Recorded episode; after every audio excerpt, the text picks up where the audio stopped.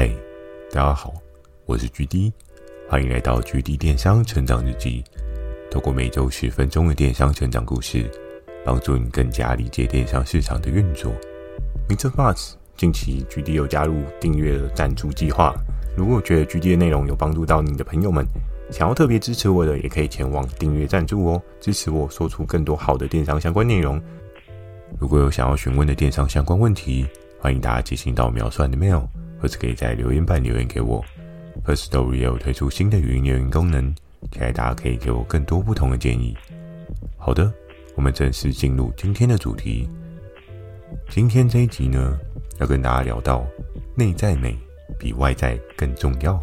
电商的招聘过程当中，常常都会有一些领域是我自己相对来讲比较陌生的，又或者是这个领域平常在我的生活周遭不太会发生哦。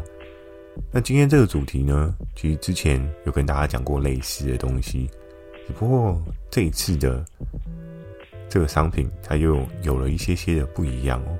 那讲到内在美比外在还要更重要，内在美大家会想到的是什么？可能就会想到一些内着的穿搭，比如说像是内衣，像是内裤，还是说像是男生常穿的那种背心。很多人可能就想说，嗯，内在美差不多就是这一些选项吧。确实，在当时候我们所找的品相内在美就是以内衣为主。那在这一类品相当初去做一些研究的时候，我都还非常的有印象是，这个品相对我来说，在生活上面是不会有任何需求的存在哦。因为多半男生会特别去看女性内衣，当然男生来讲的话，其实也会需要穿一些吊嘎、内搭之类的。可是像女性内衣这一个部分的话，因为男生多半可能现在健身有一些人真的是练得蛮壮的啊，所以可能会有一些胸型。但是像多半男生应该不太会需要像女生这样去穿一个内衣，然后去支撑自己的胸型这件事情，我好像还没有看过有这样的事情发生哦。所以其实，在我的生活经验当中，多半这一类的产品并不会在我的需求列表里面出现。可是，在当时候呢，我看到当时的环境，这类品相却是有着一个很强的销售输出哦。所以，一个业务的角度来讲的话，今天这个东西卖得好，我就是要想办法去把它带回来，我就是要想办法去磨出差不多的件，然后去跟对应的竞争对手去做竞争哦。所以，往往在我每次看到别人销售状况非常好的时候，我就会开始去研究那个对应的领域。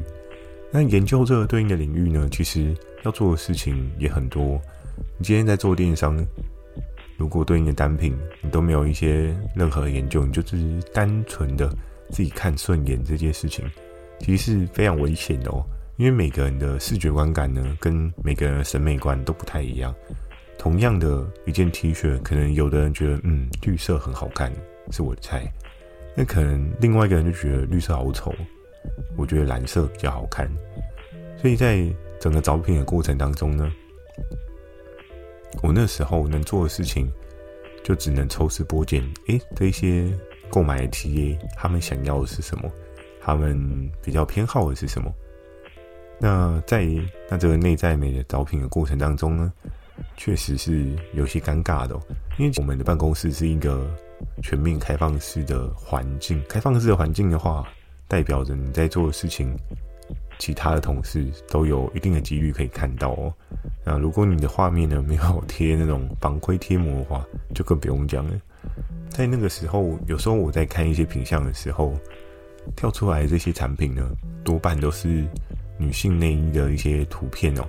但是女性内衣的图片呢，主要是它会去修饰一些对应的身形啊，或是体态啊，或是说它可以将你的胸型变得更加聚拢之类的。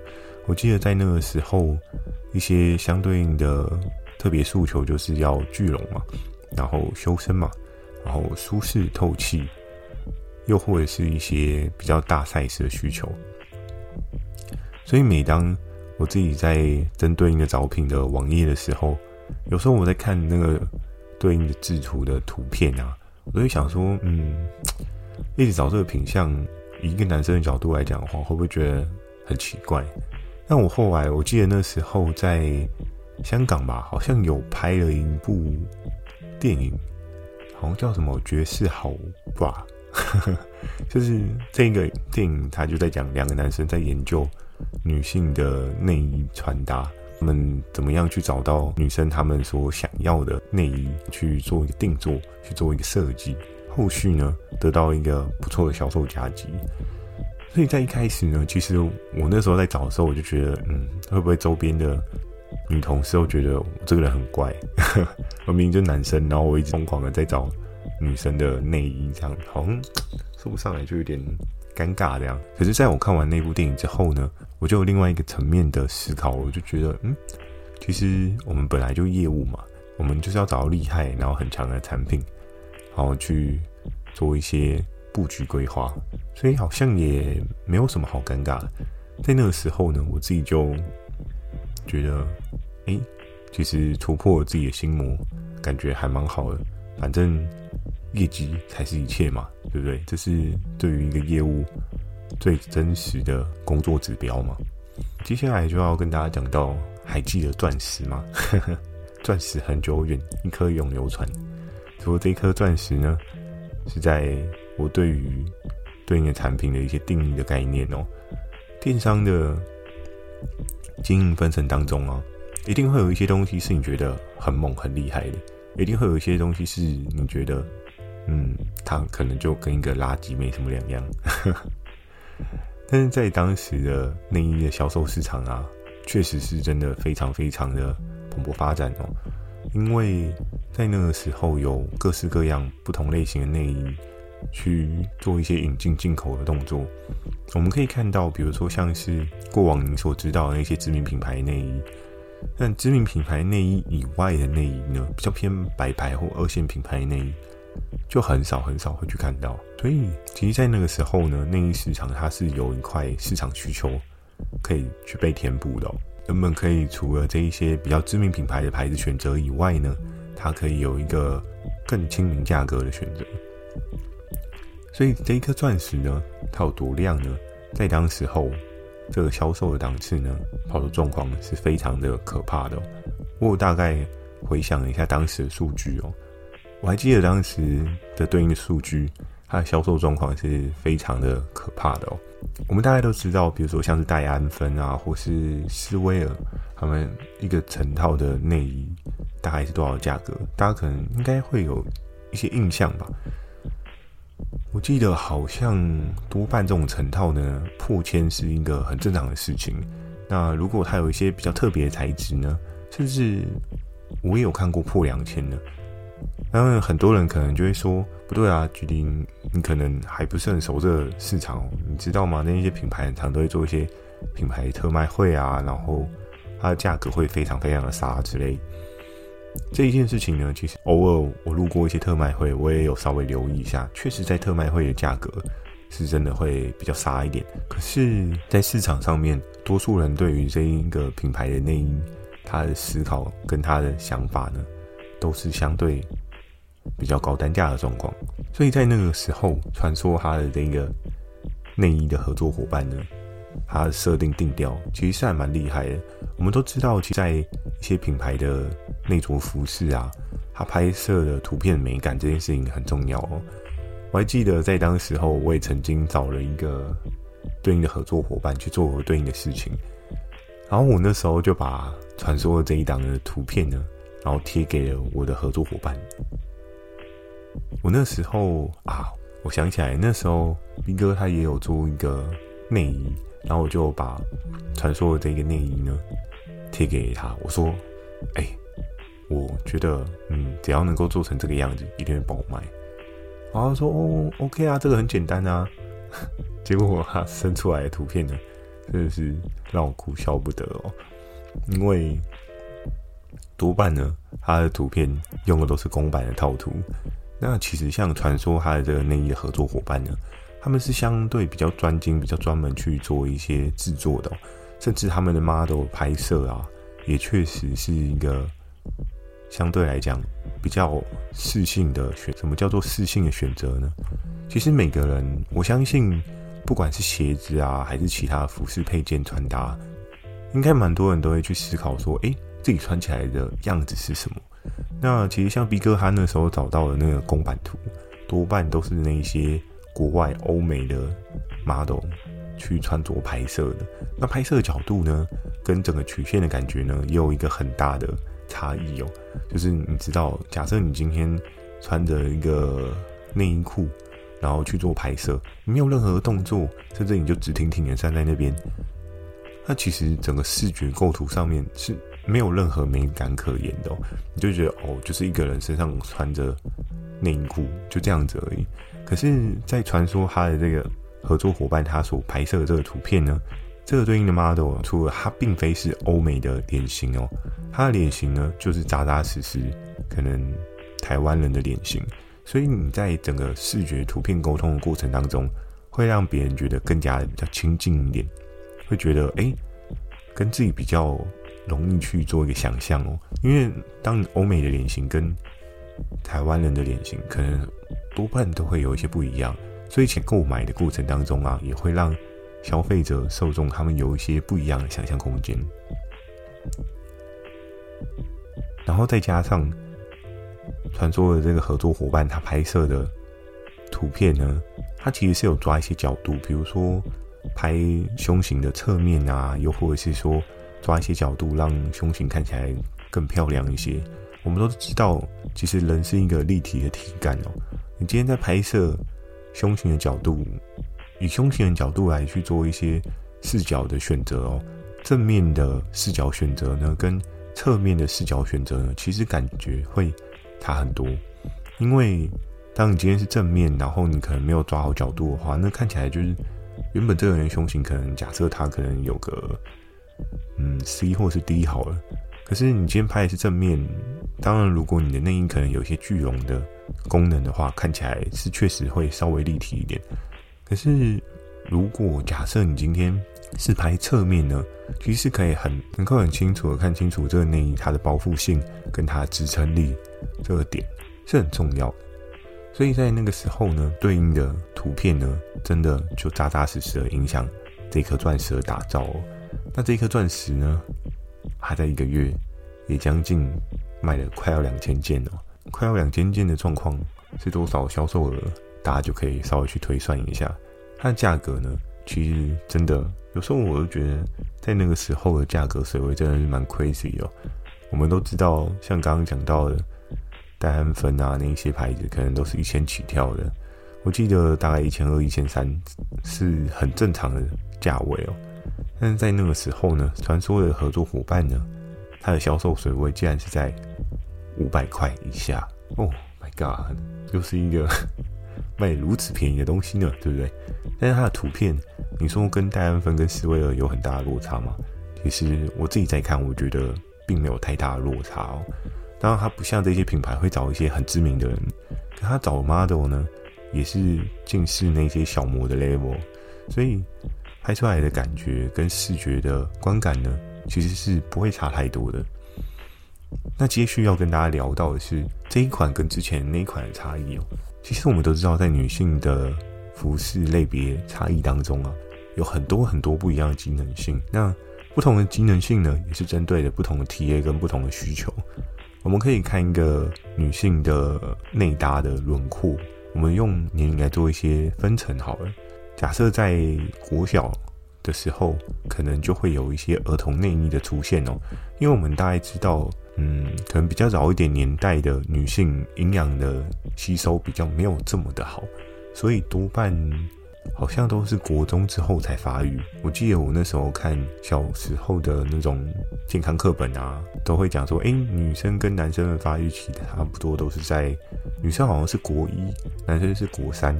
但因为现在饮食习惯的一些大改变啊，有一些人可能过度的摄取一些成长激素啊，所以造成女生的月经好像 maybe 小四小五就来了嘛。这部分我没有很详细的研究。但我记得好像曾经有过报道这样讲，所以就一开始呢，既然有 NC 的到来，那胸型的变化就一定会发生嘛，所以就开始了有一些儿童内衣的需求，然后可能到国中啊，到高中啊，你都会有不一样的内衣需求哦。甚至到了出社会，或者是到了你当妈妈，妈妈可能又需要妈妈不同的内衣。然后出社会的时候，你可能又会有一些打扮上面的需求。当你今天到了比较稍微年长一些的时候，你可能又会需要一个舒适的内衣，就是你不会太 care 说它是不是非常非常好看，但是你一定要它穿起来非常非常舒适。所以不同的年龄层就会有不同的差异哦。这个差异呢，最重要的是什么？相信啊，很多的产品机能性这件事情，一直一直都是一个最强的痛点哦。比如说今天这款内衣，它的支撑性超级无敌高，那可能你在行走的过程当中就比较不会这么的累哦。我们都知道，就像我前面所跟大家讲到的，大家的营养越来越好哦，所以有的人的那个胸型啊，甚至有的人 cup 啊，我记得我在小时候有听到一些人分享，就说，哎，女生可能低就很大了。但是在现在社会，跟真的成长的激素吃的太多了嘛？诶，D 以上的人听说好像还不少哦。当然，他的体型可能也比较丰腴一点。这些支撑力的强度啊，是越来越需要被提高的。你今天是 A 的人所需要的支支撑力，跟你今天是大 D 的人所需要的支撑力，那个差别会差很多的。所以支撑性这件事情呢，我相信一直都是内衣一个很强很强的痛点哦。然后我还大概研究了这个市场，还有另外一个很强的痛点是什么？是胸型的问题哦。很多人都会很担心说啊，自己可能下垂啊，还是说自己可能胸型很不漂亮啊，就是也是希望自己的另一半就是看得开心嘛，就是人爱美的倾向，所以非常的正常。那所以就会开始有一些什么睡眠内衣啊，在睡眠的时候也帮你打造美好的胸型啊，又或者是说，它可以透过不一样的包覆的状况去提升你胸型的美感。又或者是，我记得好像也有看过那种托胸型的内罩杯，里面有那种有点像天使的翅膀。好像人家说那是一种聚拢的设计嘛，就是可以让你的胸型中间的那个沟沟呢比较深邃一点，你可以感觉到整个胸型包覆性是非常非常高的。所以在这个市场上面啊，机能的需求性上面有很大很大不一样的改变跟落差哦。那这个改变跟落差是不好的吗？其实我觉得不会，因为人嘛总是会希望产品越来越好。那产品越来越好呢，嗯，可以得到越来越好的服务跟越来越好的生活状况，那厂商也才有越来越多钱可以赚，对 不对？这是一个良好的循环，对不对？今天 TA 受众他的生活、他的身材得到一些改善，他很开心的感谢你，然后你作为一个合作伙伴端，你可能去研究出了可以帮他改变身形的产品出来。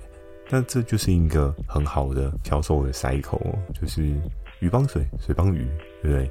你给消费者生活上的改善，消费者给你对应的订单成绩，两个人互相合作，大家在整个经济的状况才做得越来越好哦。所以讲到今天最后的重点呢，内在美比外在更重要。我觉得这件事情呢，在现在的社会应该是会被越来越重视哦。很多人都会说：“嗯，GD 为什么会这样讲？因为如果你有仔细观察一下生活周遭的一些女性的穿搭，我是在这一两年，我非常的有感。怎么说？有感原因是我发现，真的有很多很多新的服饰设计啊，越来越欧美化，越来越就是你知道吗？那布料是越来越少。有时候走在路上的时候，就想说：嗯。”以前完全不会看过这样的服饰穿搭，就像之前所跟大家提到的，就是露肚装哦，越来越多年轻的女性，当然比较年长的女性有没有这样穿，应该是没有吧。可是我看到一些新世代的妹妹们都穿那种露肚装，就是露出来肚子这样。那在布料上面，也真的是越来越少哦。不知道是不是因为台湾亚热带的状况，然后天气是不是越来越热，然后很多人就觉得嗯。那我就穿少一点好了，这样会比较凉，也不无可能啦。不过也因为你就是外露的部分是越来越多，所以对于胸型的要求呢，跟对于胸型的看法呢，它就越来越会影响到你整个人的体态身形哦。其实我觉得内衣这个市场也是千变万化的哦，常常只要有一个新的诉求、新的痛点出来，像我刚刚讲到的那两个，应该是一个蛮强的痛点哦，应该很多人都会有这样的切身之痛哦。嗯，当你做这个产品呢，可以完全打入这两个痛点，基本上我觉得真的是蛮无敌的电商产品哦。而内衣呢，它也有一些对应的风险。这件事情呢，我记得我在某一集有稍微提到过。那如果大家不太清楚是什么样的痛点、什么样的风险呢？你可以在留言板留言给我，我会再贴给你是哪一集。因为录了太多集了，我有点忘记，我可以再找一下。好。那今天的分享就到这边。如果你喜欢今天的内容，也请帮我点个五颗星。如果想要询问的电商相关问题呢，也欢迎大家寄信到描述栏的 mail，或者可以在留言板留言给我。Firstory 也有推出新的语音留言功能，期待大家可以给我更多不同的建议。我会在 Facebook 跟 IG 不定期的分享一些电商相关的小知识给大家。最后呢，有一个问题想要问大家哦，虽然我自己不穿内衣啦，也不是这么说，应该是。我不穿女性的内衣，对吧？我是男生，我干嘛穿女性的内衣？很奇怪耶，对不对？好，但这个问题呢，其实就像前几集的问题差不多，没有其他的意思。我只是很好奇的是，诶，现在在内衣的市场里面，如果你是女性听众的话，你是穿哪一个牌子的内衣？因为我也蛮想要知道，诶，现在大家都是以哪个牌子的内衣为主要的选择哦。那如果你今天选择内衣呢，不是知名品牌，你可以留言告诉我是哪一个 branding，我也来去研究一下，看看它特别的点是在哪边。我知道有的人可能会分外出的内衣跟睡觉的时候内衣，对，那如果你可以帮我两个都留呢，就真的非常感谢你哦。但我知道我的 podcast 其实男生听众比较多，所以对于男生听众的话呢。我也希望你可以帮我留言，诶，你的女朋友还是你老婆穿什么样的牌子的内衣？诶，这应该是你应该会知道吧？还是你根本完全不知道？可以问一下哦，好不好？记得锁定每周二跟每周四晚上十点，GD 电商成长日记。祝大家有个美梦，大家晚安。